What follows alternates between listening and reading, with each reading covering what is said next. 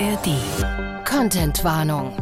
Wir möchten darauf aufmerksam machen, dass dieser Podcast wahre Verbrechen und Kriminalfälle thematisiert und Schilderungen von Gewalt und Sex enthält. Das kann für einige von euch belastend sein. Dieser Podcast ist auf keinen Fall für Kinderohren geeignet. Bayern 3 True Crime. True Crime. Unter Verdacht. Ein Podcast von Bayern 3. Die Polizisten drücken den Alarmknopf, setzen das Magnetblaulicht aufs Dach und geben Gas. Grelle, blaue Blitze zucken durch die Nacht, während das Martinshorn von den Häuserwänden zurückhallt. Sie lassen die Kelle durch das Beifahrerfenster wandern. Die Beamten sind angespannt, während sie den Sportwagen überholen und im Rückspiegel alles genau beobachten, was in dem Auto vor sich geht. Drogendealer sind selten zum Spaßen aufgelegt. Manchmal haben sie Waffen bei sich, werfen vor einer Kontrolle noch belastende Beweise aus dem Fenster oder versuchen, Fahrerflucht zu begehen. Einige hundert Meter weiter biegen die beiden Fahrzeuge auf den gut ausgeleuchteten Parkplatz eines Baumarkts ein und bleiben stehen. Mit der Hand am Holster ihrer verdeckt getragenen Pistolen laufen die Beamten zu dem Sportwagen und leuchten mit ihren Taschenlampen hinein. Strafverteidiger Dr. Alexander Stevens erzählt im Gespräch mit Bayern 3 Moderatorin Jacqueline Bell von seinen wahren Kriminalfällen. Das klingt auch immer nach einem ganz schönen Adrenalinstoß. Ne? Du weißt eigentlich nie, was dich erwartet als Polizist oder Polizistin, wenn du jemanden aufhältst. Und damit hello, hello, hello zu einem neuen Fall hier bei uns, eine neue Folge von unserem True Crime Podcast. Und egal, wo ihr uns jetzt gerade hört, in der ARD Audiothek App oder über sonst eine Plattform, wo es Podcasts gibt, wir freuen uns auf jeden Fall sehr, dass ihr wieder mit dabei seid oder vielleicht auch als Newbies mit am Start seid. Wir haben heute wieder einen Fall, Alex, aus deinem aktuellen Buch Falsch verdächtigt mit dabei. Und als ich den das erstmal gelesen habe, da habe ich mir echt gedacht so, hä? Wer sagt jetzt die Wahrheit? Wer lügt? Und ich habe immer das Gefühl, dass ich eigentlich eine ganz gute Intuition habe. Und bei dem Fall war ich irgendwie total lost. Da geht es im weitesten Sinne um eine Polizeikontrolle. Alex, wie oft wirst du so kontrolliert? Kommt drauf an, mit welchem Fahrzeug ich unterwegs bin. Das ist tatsächlich so, ne? Ja, das letzte Mal, als ich in einer Polizeikontrolle war, wurde ich mit meinem Roller aufgehalten. Ich auch. Warum du? Weil ich das Nummernschild nicht, also ja, ich, zu, völlig zu Recht, wie man sieht. Ja? weil ich äh, noch nicht das neue Nummernschild dran mhm. hatte. Und das war richtig krass, weil da hat die Polizistin eine sehr zweideutige Frage gestellt. Ich habe ihr gesagt, ja, ich habe es mit dabei, aber ich habe die Schraube da unten nicht abgekriegt und konnte es nicht dran machen. Und dann hat sie zu mir gemeint, haben Sie keinen Mann zu Hause, der es Ihnen macht? So hat sie es gesagt. Also manchmal in solchen Situationen wünschte ich mir gerne, ich sei schlagfertiger, aber ich stand einfach nur da und habe mir gedacht, hat sie das jetzt wirklich gerade so ausgedrückt? Also ich hätte dir dein Kennzeichen ummontiert. Äh, mich hat man übrigens nicht aufgehalten, weil etwa mein TÜV abgelaufen war, was tatsächlich der Fall war an diesem Abend, sondern weil ich, Achtung, in Jogginganzug nachts um 3.30 Uhr auf dem Roller unterwegs zur Werkstatt war. Was? Warum um drei Uhr nachts? Genau das hat mich der Polizist dann auch gefragt, denn ich habe ihm natürlich wahrheitsgemäß geantwortet, was ich gerade vorhabe. Ich hatte mit Erschrecken festgestellt, dass mein TÜV abgelaufen war und ich dachte mir, ach, da schlage ich doch gleich zwei Fliegen mit einer Klappe, nachdem ich ja gerne nachts joggen gehe, fahre ich mit dem Roller zur Werkstatt, die zehn Kilometer von mir zu Hause entfernt ist und habe dann genau die zehn Kilometer, die ich laufen möchte. Nur glaubte mir der Polizist nicht, dass ich nachts um 3.30 Uhr mit dem Roller unterwegs zur Werkstatt sei, die ja zu hat, um dann von dort aus zurück zu joggen.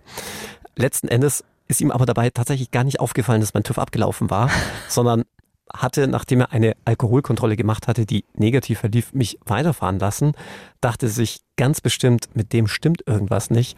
Und ich schwöre dir, wir beide mussten schmunzeln, als ich eine halbe Stunde später auf dem Rückweg dieselbe Strecke entlang lief, der Polizist bereits in der nächsten Kontrolle war, er mich sah beim Joggen, er kannte mich auch offensichtlich aufgrund meines Aufzugs und unsere beide Blicke sich trafen und er sich dann dachte, aha, hat dieser schmierige Anwalt doch die Wahrheit gesagt.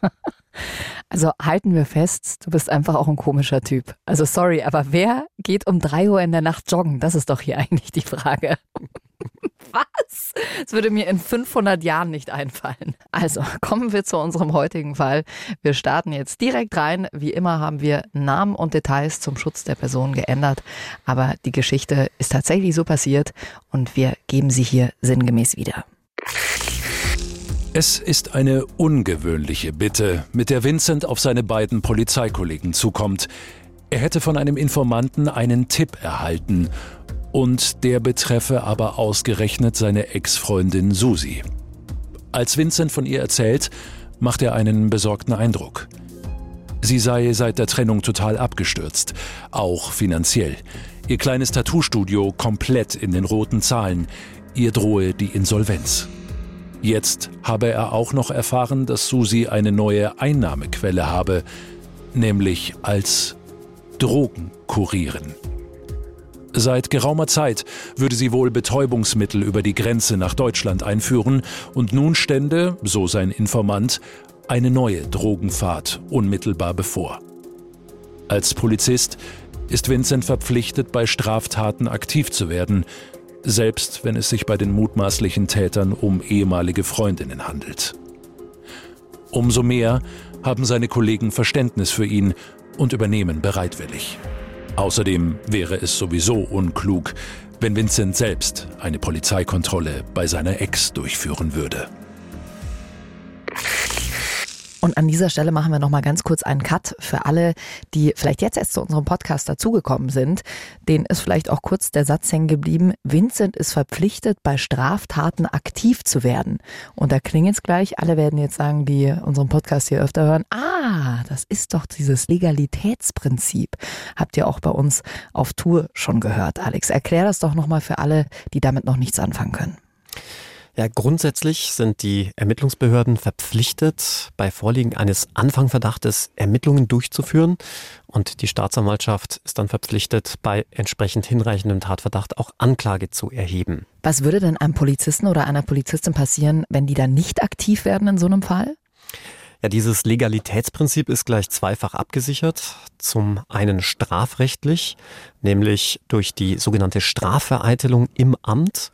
Heißt, wenn man nicht ermitteln würde, würde man sich selbst strafbar machen.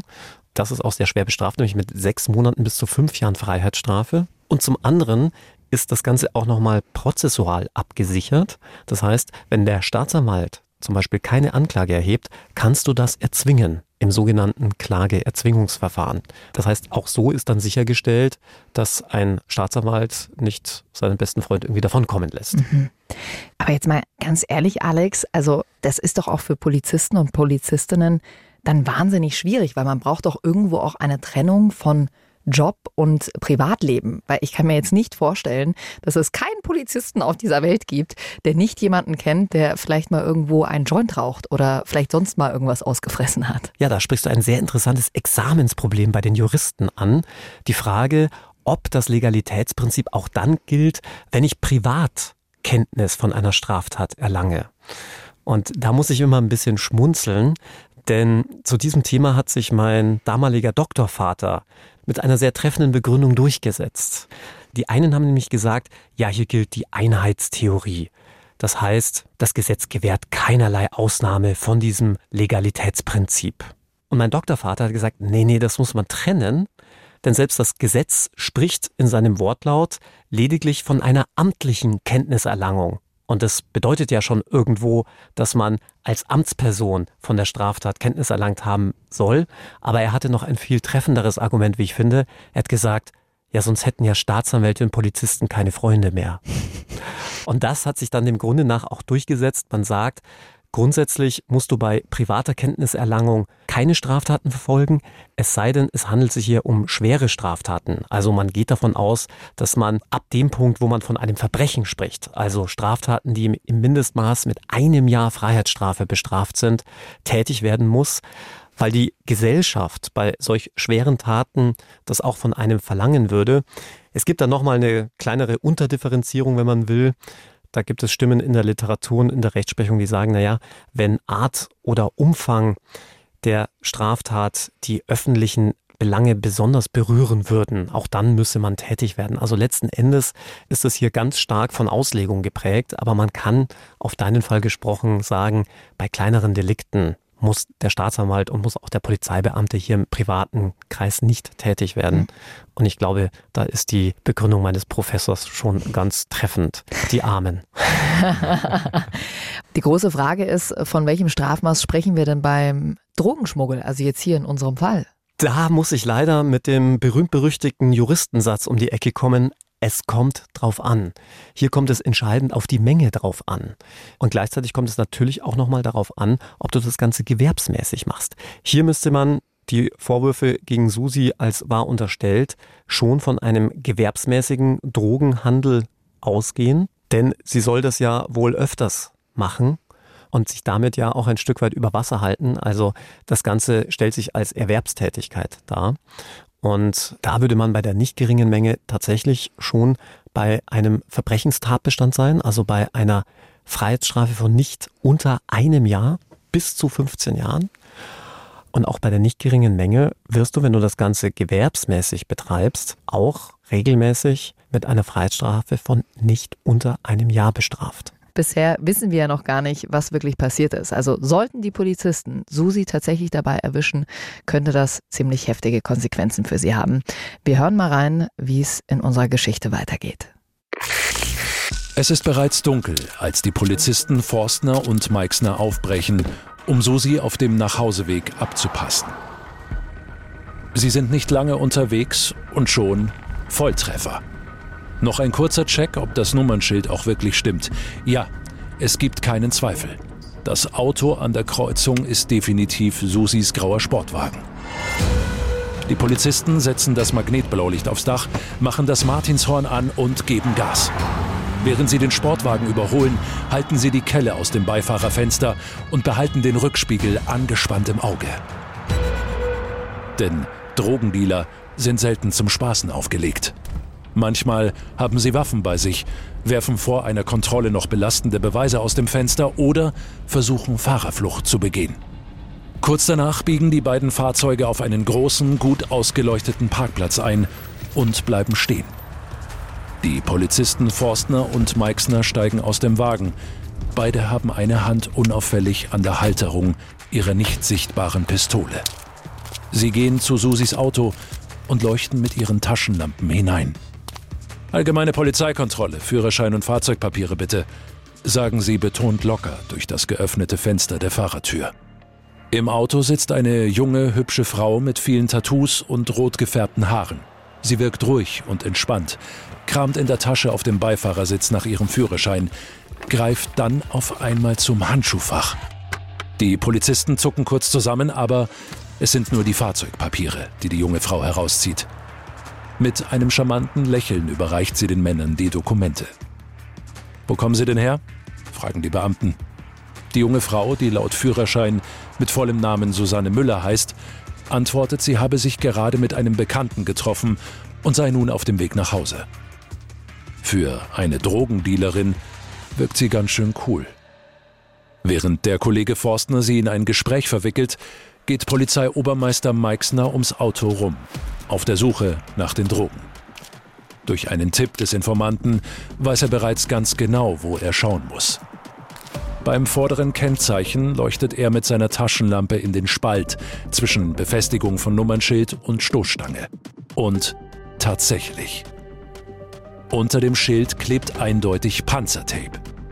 Er reißt es ab und siehe da, ein Plastiktütchen voll mit Rauschgift kommt zum Vorschein. Er wiederholt das Ganze beim Kennzeichen an der Rückseite. Treffer. Ein weiteres Tütchen. Sieh an, sieh an, ruft er laut und ziemlich schlecht geschauspielert. Was ist denn das? Und hält Susi die beiden Tütchen hin. Sie sind vorläufig festgenommen, junge Dame. Wir belehren Sie jetzt erstmal über Ihre Rechte. Susis Coolness ist wie weggeblasen. Tränen laufen ihr die Wangen runter. Das muss mir irgendjemand untergeschoben haben, jammert sie. Ich habe damit nichts zu tun, das sind nicht meine. Sie fleht die Ermittler an, ihr zu glauben. Hinter dieser Aktion steckt bestimmt mein Ex. Doch in diesem Moment klicken bereits die Handschellen. Susanne Müller landet in Polizeigewahrsam. Volltreffer. Also da hat Vincent den richtigen Riecher gehabt. Und ja, irgendwie auch der Klassiker, dass Susi das erstmal alles abstreitet, oder? Ja, vor allem in der Drogenszene, da weiß man, dass Regel Nummer eins stets lautet Klappe halten und Regel Nummer zwei schon gar nichts freiwillig herausgeben. Aber Susi verhält sich komischerweise total kooperativ. Sie stimmt nicht nur einem umfassenden freiwilligen Drogentest zu und gibt sogar ihr Handy nebst Passwort den beiden Ermittlern heraus.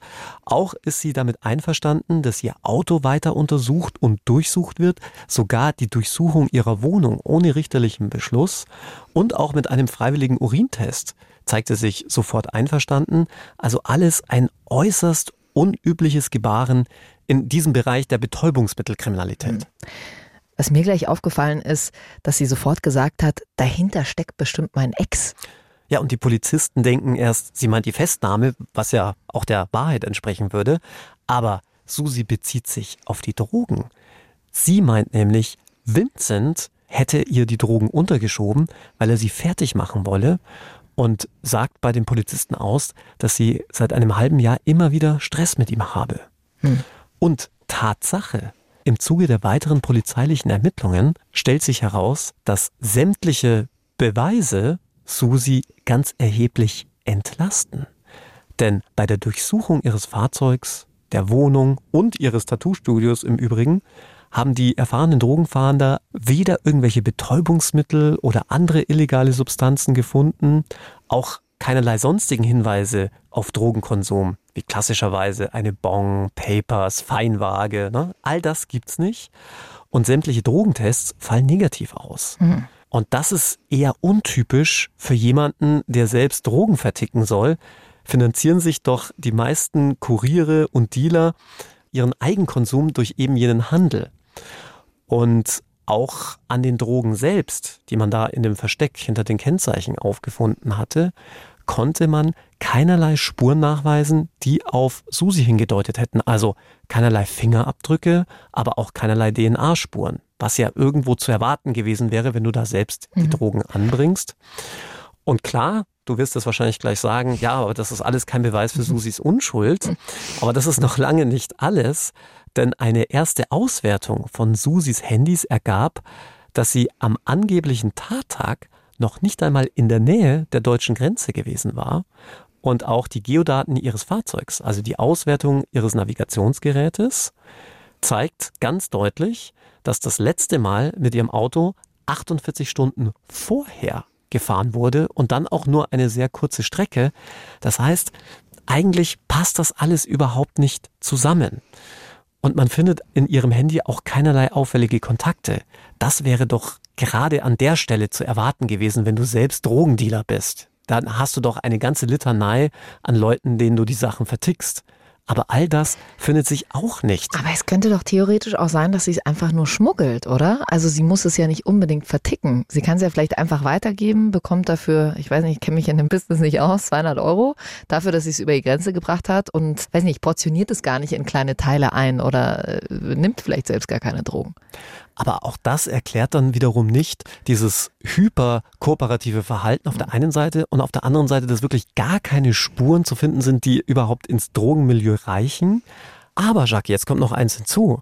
Bei der Auswertung des Handys findet man ja auch tatsächlich einen WhatsApp-Chat-Verlauf zwischen ihrem Ex, also Vincent, und Susi, in dem sich die beiden ziemlich krass gegenseitig, gut, ich will jetzt nicht sagen bekriegen, aber beschimpfen. Ja, und da muss man sagen, die beiden, die schenken sich da nicht wirklich was. Also sieht so ein bisschen aus wie so ein Rosenkrieg.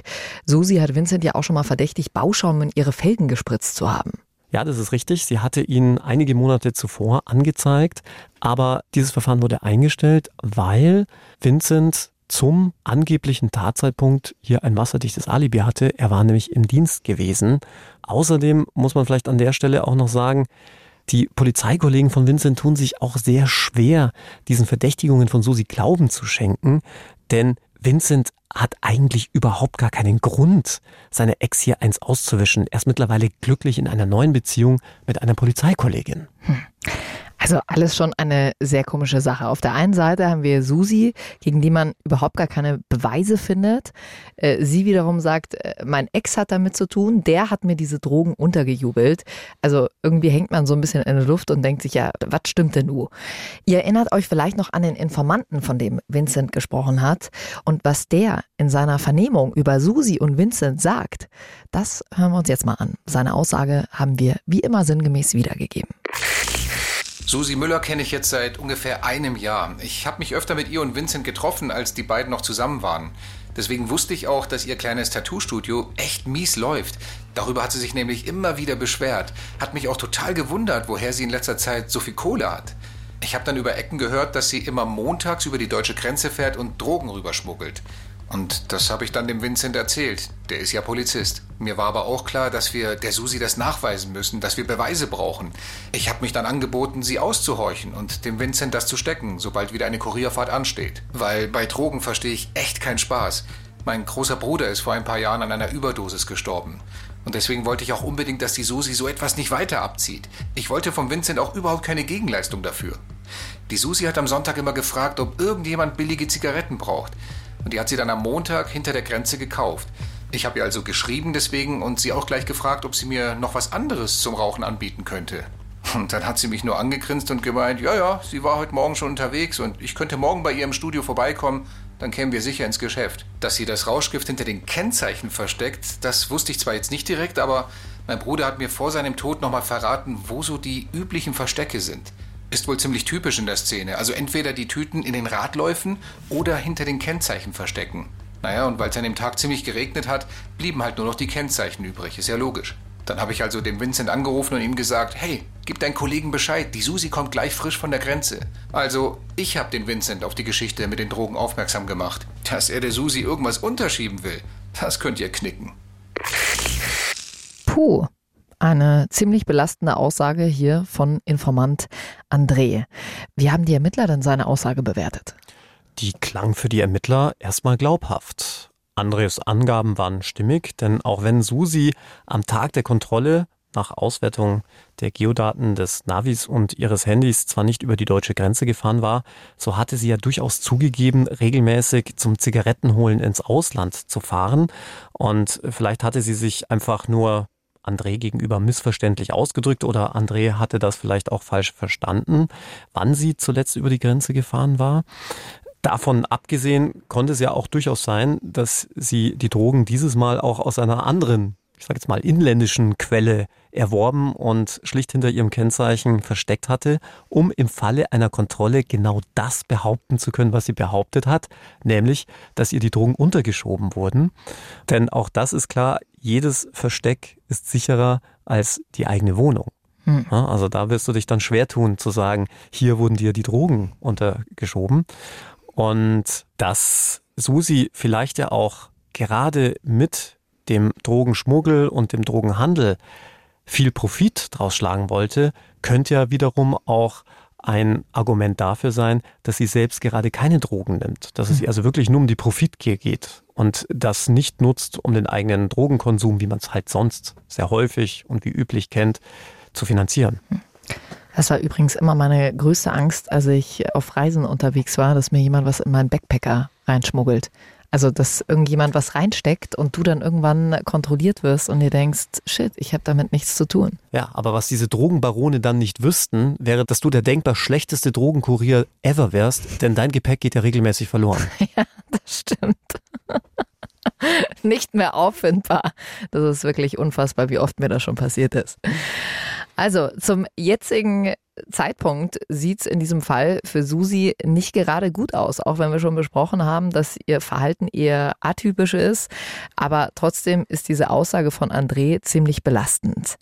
Aber plötzlich, sechs Wochen später, geht bei der Polizeidienststelle ein Anruf ein, der nochmal alles verändert. Und zwar von einer jungen Frau namens Sophie, die sagt, sie habe eine wichtige Information zu dem Fall Susi Müller. Und da klingelt es natürlich bei den Polizeibeamten, denn mit dem Namen Susi Müller können sie durchaus was anfangen. Ja, und die ermittelnde Kommissarin geht dem natürlich nach. Sie lädt Sophie vor und es kommt eine Frau, mit der sie nicht so wirklich gerechnet hat, ne?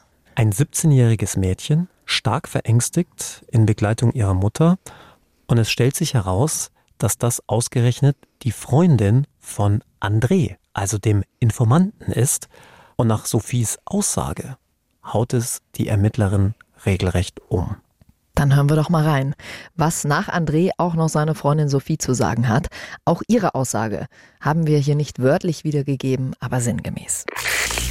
André hat mir mal erzählt, dass er mit Vincent, dem Polizisten, einen Pakt geschlossen hat. Vincent sollte ihm Sachen aus der Asservatenkammer besorgen, damit André die für viel Kohle verticken kann. Der Vincent wollte das aber nicht umsonst machen. Wenn die zwei sich getroffen haben, war ich auch öfter dabei und da habe ich mitbekommen, dass der Vincent seine Ex regelrecht gestalkt hat, also die Susi Müller.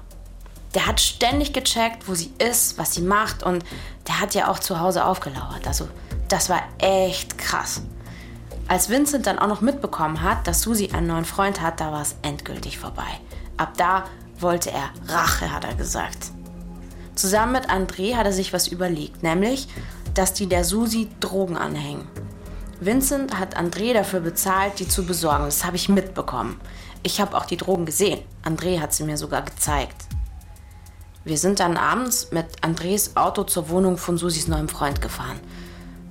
Erst wollten mich die Jungs nicht mitnehmen, aber André meinte, wenn ich ganz ruhig bin, bei meinem Handy das GPS ausmache und auf Flugmodus stelle, ist es okay. Also sind wir dort in die Straße und Vincent und André haben sich Kapuzen und Handschuhe übergezogen. Sie sind dann zu Susis Auto. Davon habe ich aber nichts mitbekommen. Das war um die Ecke geparkt. Ich bin ja nicht mit ausgestiegen. Ich weiß nur, der Plan war, dass André die Drogen mit Klebeband unterm Kennzeichen versteckt und Vincent in der Zeit Schmiere steht.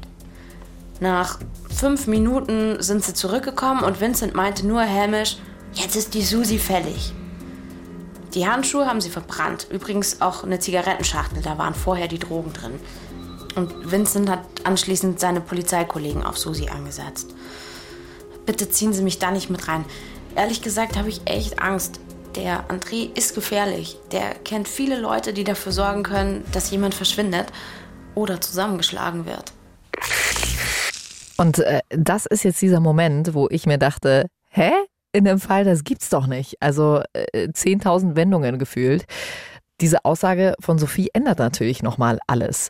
Aber falls ihr denkt, das war schon die letzte Schleife, die hier gedreht wurde, so viel kann ich euch schon mal verraten, das war noch nicht alles. Ich will das nochmal kurz zusammenfassen. Auf der einen Seite haben wir den Polizisten Vincent und den Informanten André, die sagen, Susi Müller schmuggelt Drogen. Auf der anderen Seite stehen jetzt Susi und Sophie, die sagen, die Drogen wurden Susi nur untergeschoben. Ja, und plötzlich steht man irgendwie wieder bei Null. Dennoch schildert Sophie Dinge, nämlich sogenanntes Täterwissen. Also Wissen, das nur der Täter haben kann. Und genau deshalb war es auch nur noch reine Formsache, dass die Ermittler gleich zwei Durchsuchungsbeschlüsse beim zuständigen Gericht erwirken konnten, und zwar gegen André und Vincent, um dort nach möglichen Hinweisen zu suchen, die auf einen solchen Tatvorwurf des Unterschiebens von Drogen hindeuten könnten. Und was man zeitgleich auch noch erwirkte, war die Anordnung zu einer DNA-Abgabe. Also so wie man es auch aus dem Fernsehen kennt, dass man zur Polizei muss und dann mit Wattestäbchen die Mundschleimhäute abgetupft werden, um ein DNA-Muster zu erstellen. Und siehe da, bei der Durchsuchung von Andres Auto findet man eine Klebebandrolle. Und ein sogenanntes Formspurengutachten würde dann später ergeben, dass sich die Trennstellen der Klebebänder, mit denen die Drogen an Susis Auto befestigt wurden, eins zu eins decken mit der abgetrennten Stelle des im Auto von André aufgefundenen Klebebands. Also hm. schon mal Ui. das erste Indiz. Und was findet man noch? An den Klebebandstreifen, mit denen die Drogen fixiert waren, eine DNA-Mischspur von André. Also der hatte wohl seine Spuren doch nicht so ganz gut kaschiert. Von Vincent hingegen findet man nichts, also keinerlei DNA-Spuren und auch bei seiner Wohnungsdurchsuchung findet man nichts, was irgendwie darauf hindeuten würde, dass er irgendetwas mit der Tat zu tun haben könnte. Was man aber weiß ist, Vincent und André stehen ja in Kontakt. Gut, aber dieser Kontakt beweist ja jetzt noch nicht, dass Vincent was damit zu tun hat. Aber die Beweislast gegen André ist schon ziemlich erdrückend, oder? Ja, und spätestens nach dem DNA-Treffer knickt der auch ein und gesteht alles genauso bei der Polizei, wie es auch schon seine mittlerweile Ex-Freundin Sophie zu Protokoll gegeben hatte. Ha. Und wenn ihr jetzt denkt, Vincent ist sowas von dran nach dieser Aussage, nee, so eindeutig ist es nicht. Ganz richtig. Denn nach wie vor gibt es schon mal kein nachvollziehbares Motiv, warum Vincent seine Polizeikarriere für seine Ex-Freundin aufs Spiel setzen sollte, zumal er doch jetzt auch wieder, wie eingangs erwähnt, in einer glücklichen Beziehung ist. Und wir dürfen ja nicht vergessen, es ist ja wohl schon mal zu einer Verdächtigung gegen Vincent seitens Susi gekommen, die sich aber nicht verifizieren ließ. Und es geht noch weiter, denn sowohl André, aber auch Sophie erweisen sich im weiteren Verlauf als nicht gerade die glaubwürdigsten Zeugen. Denn was André angeht, stellt sich heraus, dass sein Bruder nicht etwa an einer Überdosis Drogen verstorben wäre, sondern bei einem Autounfall. Und es stellt sich auch noch heraus, dass André alles andere als ein unbescholtenes Blatt ist. Er war nämlich selbst lange Zeit Drogendealer und hatte sich auch in seiner Vernehmung immer wieder in Widersprüche verwickelt. So, und jetzt kommen wir zu Sophie, denn die wiederum erwies sich zumindest an ihrer Schule als eine pathologische Lügnerin. So wurde sie zumindest von der Schulpsychologin bezeichnet, denn sie soll immer wieder an der Schule von der Psychologin mit Lügen konfrontiert und überführt worden sein. Und jetzt kommt's. Vincent kann ein heimlich mitgeschnittenes Telefonat zwischen ihm und besagter Sophie vorlegen, indem sie ihm auf seine Frage, dass er doch überhaupt nichts mit der Sache zu tun hat, wörtlich antwortet, das warst du halt echt nicht, das ist das Miese dran. Und später räumt sie auch noch ein, sie wäre zwar im Auto gewesen, als diese ganze Geschichte mit dem Drogen unter das Nummernschild kleben gewesen wäre, aber sie könne sich nicht mehr genau an alles erinnern. Boah, ganz schön kompliziert bisher, oder? Also nochmal ganz kurz von Anfang an. Susi wird mit diesen Drogen gefunden. Eigentlich deutet nichts darauf hin, dass sie sonst Drogen schmuggelt oder damit irgendwas zu tun hat. Daraufhin schaltet sich André ein, der sie aber wahnsinnig belastet, der sich dann aber im Nachhinein als unglaubwürdig rausstellt, aber auch seine Ex-Freundin, die ja eigentlich für Susi aussagt, auch die stellt sich als unglaubwürdig raus. Also heißt letzten Endes, sind wir jetzt wieder ganz auf Anfang. Wir wissen eigentlich gar nichts. Und man muss ja dazu auch noch sagen, dass Vincent für die angebliche Tatnacht ja auch ein Alibi hat, und zwar ein ziemlich gutes. Mal wieder, muss man an der Stelle sagen, denn schon bei der Sache mit dem Bauschaum hatte er ja ein wasserdichtes Alibi, da hatte er ja nachweislich Dienst. Und dieses Mal will er an dem Tag, an dem die Drogen laut Sophies Aussage an Susis Kennzeichen montiert wurden, beim Essen gewesen sein. Und zwar beim gemeinsamen Abendessen mit seiner neuen Freundin. Und hm. seine Freundin ist ja, wie wir jetzt wissen, nicht irgendwer, sondern selbst auch Polizistin. Und die wird genau das bestätigen. Was habt ihr für ein Gefühl? Sagt Vincent die Wahrheit? Schmuggelt Susi tatsächlich regelmäßig Drogen über die Grenze? Oder glaubt ihr Susi, die sagt, naja, okay, das ist ja alles nur eine Rache meines Ex-Freundes? Wir kommen zur Verhandlung, Alex, dem großen Showdown. Und diese Verhandlung hatte auch wieder die ein oder andere Überraschung parat. Denn Vincents Alibi beginnt langsam zu bröckeln. Wir erinnern uns, Vincent will in der Nacht, in der die Drogen an Susis Kennzeichen montiert wurden, mit seiner neuen Freundin beim Abendessen gewesen sein und seine Freundin bestätigt das ja auch. Das Problem ist nur, in dieser Nacht haben Vincent und seine neue Freundin sehr rege auf WhatsApp miteinander geschrieben. Und diese WhatsApp-Nachrichten, die hat sich die Staatsanwaltschaft mal durchgesehen und dabei festgestellt, dass man sich dort unter anderem auch eine gute Nacht wünscht. Und jetzt stelle ich dir einfach mal ganz arglos die Frage, liebe Jackie, würdest du, wenn wir beide beim Essen säßen, dann die ganze Zeit per WhatsApp mit mir kommunizieren und mir dann auch noch während des Essens eine gute Nacht wünschen? Ja klar, wenn du mal auf den Geist gehst und ich nicht mehr mit dir reden will, dann gibt es nur noch WhatsApp-Nachrichten. Nee, also das ist schon sehr komisch. Also klingt tatsächlich danach, als wären die beiden einfach nicht zusammen gewesen an diesem Abend. Zumal es dann auch noch eine WhatsApp gibt, in der sie sich für den nächsten Tag wieder zum Essen verabreden. Hm. Und das angeblich beim Essen. Sehr, sehr merkwürdig. Und unter dieser Prämisse fragt der Richter Vincent dann auch ganz konkret, ob er wirklich wolle, dass seine neue Freundin, die Polizeibeamtin, jetzt als Zeugin vor Gericht aussagen soll. Wohlgemerkt, wir wissen, als Zeugin muss man die Wahrheit sagen, tut man das nicht, kann man schwer bestraft werden. Und Vincent beharrt darauf und seine neue Freundin, die Polizistin, muss als Zeugin aussagen. Und natürlich interessiert sich das Gericht und die Staatsanwaltschaft jetzt sehr für diese WhatsApp-Chat-Nachrichten und welche Begründung denn die Polizeifreundin von Vincent dafür hat, dass man sich angeblich während eines gemeinsamen schönen Candlelight-Dinners die ganze Zeit WhatsApp-Chat-Nachrichten schickt. Und darauf antwortet sie, Achtung, sie habe eine sehr strenge und religiöse Mutter, die regelmäßig ihre WhatsApp-Chat-Nachrichten kontrollieren würde und die hätte nicht wissen dürfen, dass sie jetzt mit einem Mann, ihrem Freund Vincent, beim Essen ist. Das wäre also noch nicht in Ordnung. Vor allem hätte die Mutter auch nicht wissen dürfen, dass Vincents Freundin in der Nacht dann auch noch bei Vincent übernachtet habe. Das würde also gegen die religiösen Konventionen der Mutter verstoßen und hätte zu massivem Ärger geführt. Und um der Mutter zu beweisen, dass sie also in dieser Nacht und an diesem Abend nicht bei Vincent war, hätte sie mit Vincent pro forma diese WhatsApp-Nachrichten beim Essen ausgetauscht. Ja, klingt ein bisschen absurd, würde ich jetzt mal sagen, aber du sagst ja auch manchmal, es gibt nichts, was es nicht gibt. Absolut, nur kann diese Schutzbehauptung komplett widerlegt werden, denn es finden sich tags zuvor und tags darauf sehr explizite WhatsApp-Nachrichten zwischen Vincent und seiner neuen Polizeifreundin, in der es sehr sexuell zur Sache geht. Mhm. Und da wird man sich doch dann schon fragen, warum hätte sie denn solche WhatsApp-Nachrichten in ihrem Chatverlauf gelassen, wenn die Mutter doch heimlich die Chats liest und das gegen die strengen Konventionen der Mutter verstoßen würde.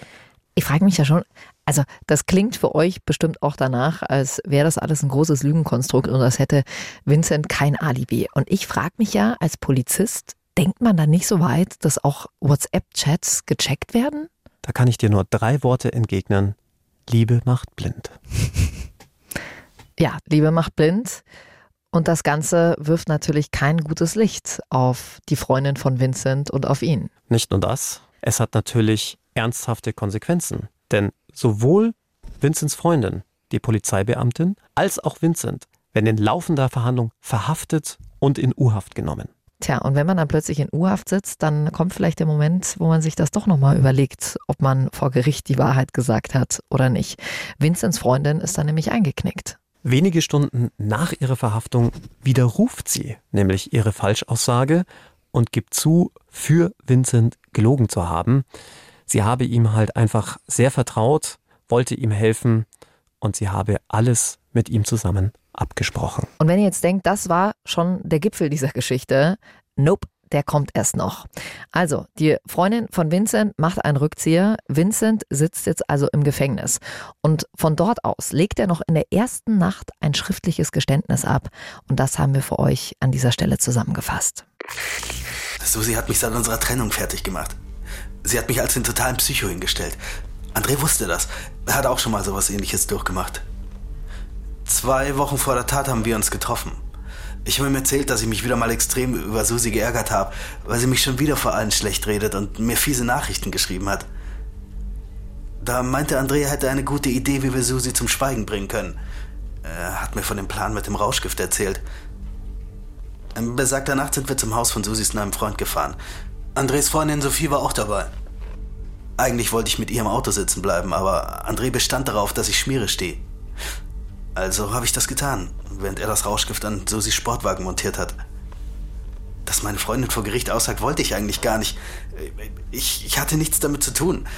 Das war die Idee meines Anwalts. Ich, ich, ich wusste noch nicht mal, dass sie überhaupt als Zeugin vernommen werden soll. Von den widersprüchlichen Chats wusste ich auch nichts.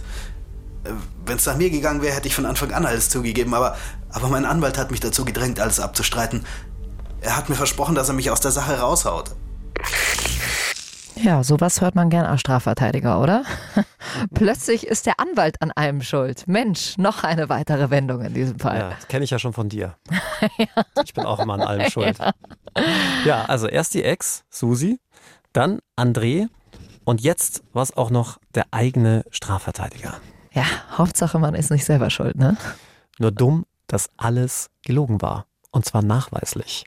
Denn das Chatprotokoll zwischen Vincents Freundin und ihm ergab, dass sie deren Aussage vor Gericht minutiös abgesprochen hatten.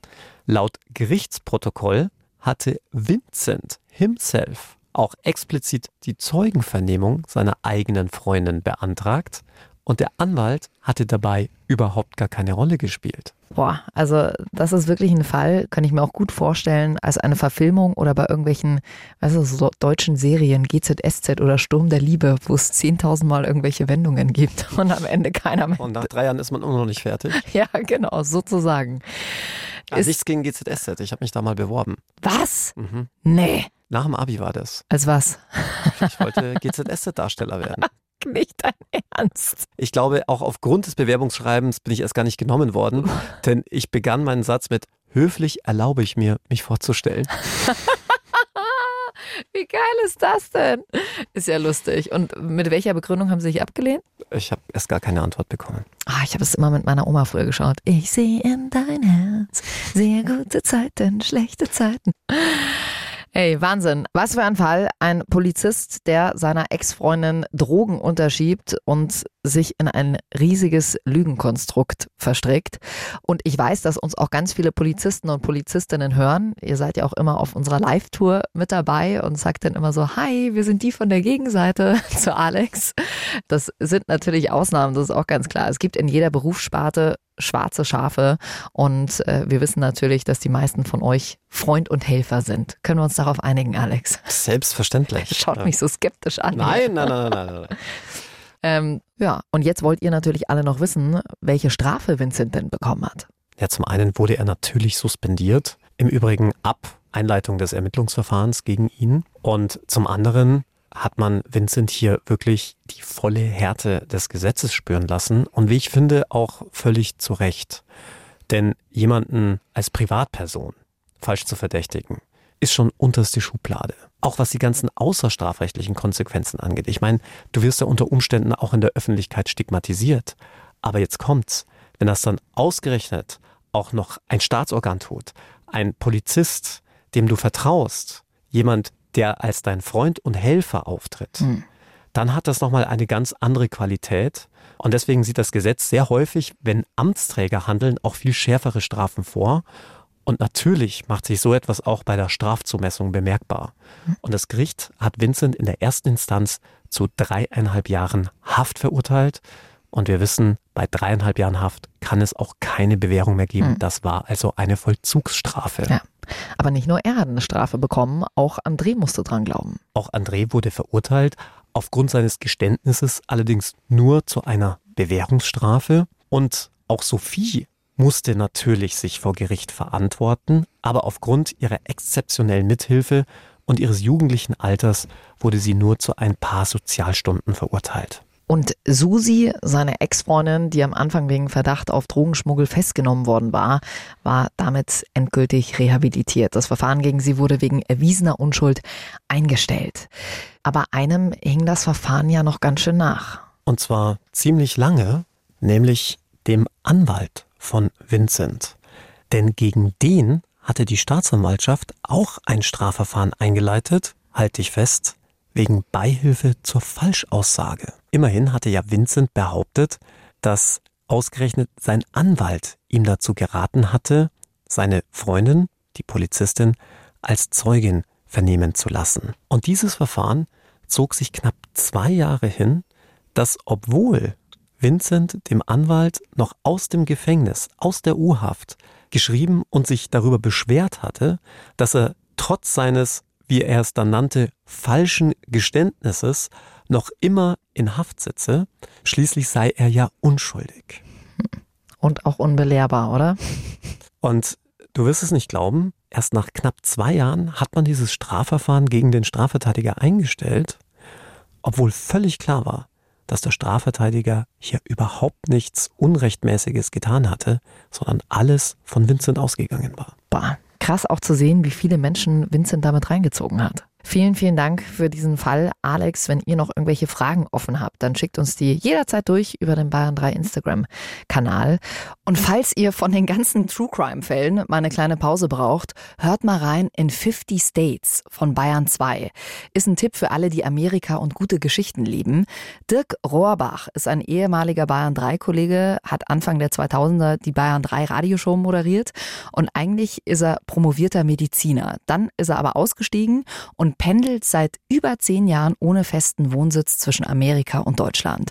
Für den Podcast 50 States hat er alle 50 US-Staaten bereist, am liebsten immer ganz entschleunigt, ganz entspannt und das auch noch aus eigener Kraft. Deswegen ist er für die vierte Staffel aufs Gravelbike gestiegen und ist die schönste Küstenstraße der Welt gefahren, von der kanadischen zur mexikanischen Grenze, durch Washington, Oregon, und Kalifornien. 3000 Kilometer pures Abenteuer. Also hört mal rein, ab sofort in der ARD Audiothek 50 States.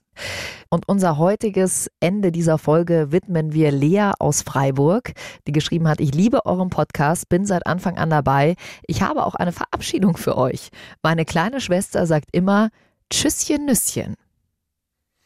So, Lea, wir haben es geschafft, Alex endlich mundtot zu kriegen. er sagt gar nichts mehr. Er guckt nur. Okay, wir kriegen auch kein Tschüsschen Nüsschen mehr von ihm. Gut, also Tschüsschen Nüsschen. Wir hören uns nächste Woche. Jetzt sei halt nicht so. Was soll ich denn dazu sagen? Ich hasse diese Verabschiedungen. Ah, mach's gut, bis nächste Woche.